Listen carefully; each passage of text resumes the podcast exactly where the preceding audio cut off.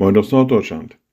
Tag der offenen Tür. Naja, immer wieder gibt es das. Dann kann man mal, was weiß ich, hinter die Kulissen des Theaters blicken. Dann kann man manche Produktionsstätten besuchen. Man kann sich über manches kundig machen, vielleicht bei der Feuerwehr mal gucken, was da so alles an Gerätschaften rumsteht und wie das benutzt wird. Man wird informiert. Aber in der Regel sind diese Türen geschlossen. Tag der offenen Tür heißt, es gibt viel, viel mehr Tage, wo die Tür eben nicht offen ist. Genauso ist es mit uns Menschen. Wir verwenden sogar manche Bilder, um einen verschlossenen Menschen zu kennzeichnen.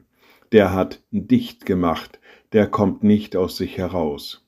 Also auch bei uns Menschen sind die Tage der offenen Tür vielleicht dünn gesät und äußerst selten. Naja, umso mehr ist es wichtig, wenn man jemandem etwas nahebringen will, zum Beispiel das Evangelium, die frohe Botschaft von Jesus Christus, dass diese auch sich öffnen und offen sind für manches.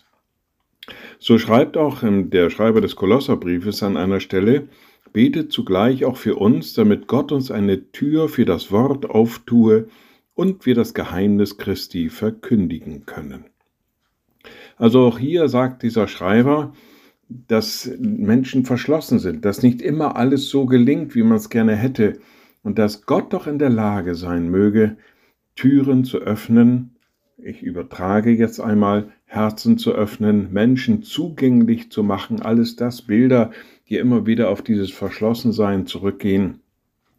Und vielleicht ist das auch eine Bitte für uns, dass man sagt, auch wir bitten darum, dass Menschen für das Evangelium Jesu Christi zugänglich werden, dass sie sich öffnen und dass sie es aufnehmen und gerne bereit sind, sich damit einmal auseinanderzusetzen. Das ist ein schönes Bild, das hier der Schreiber des Kolosserbriefes aufwirft und sagt, na ja, wir möchten Gott bitten, dass er uns Türen öffnet. Liebe Schwestern und Brüder, ich lade Sie ein zu einem kurzen Gebet und anschließend zu einem gemeinsamen Vaterunser. Allmächtiger Gott, guter himmlischer Vater, wir bitten dich von ganzem Herzen, du mögest das Evangelium immer weiter tragen lassen. Nimm auch uns dazu als Werkzeuge in deine Hand. Gib uns geöffnete Türen, auch Türen der Herzen, dass sie empfänglich werden, die, denen wir begegnen, für deine Wahrheit, für deine Liebe, für deine Barmherzigkeit. Du mögest unser Türöffner sein.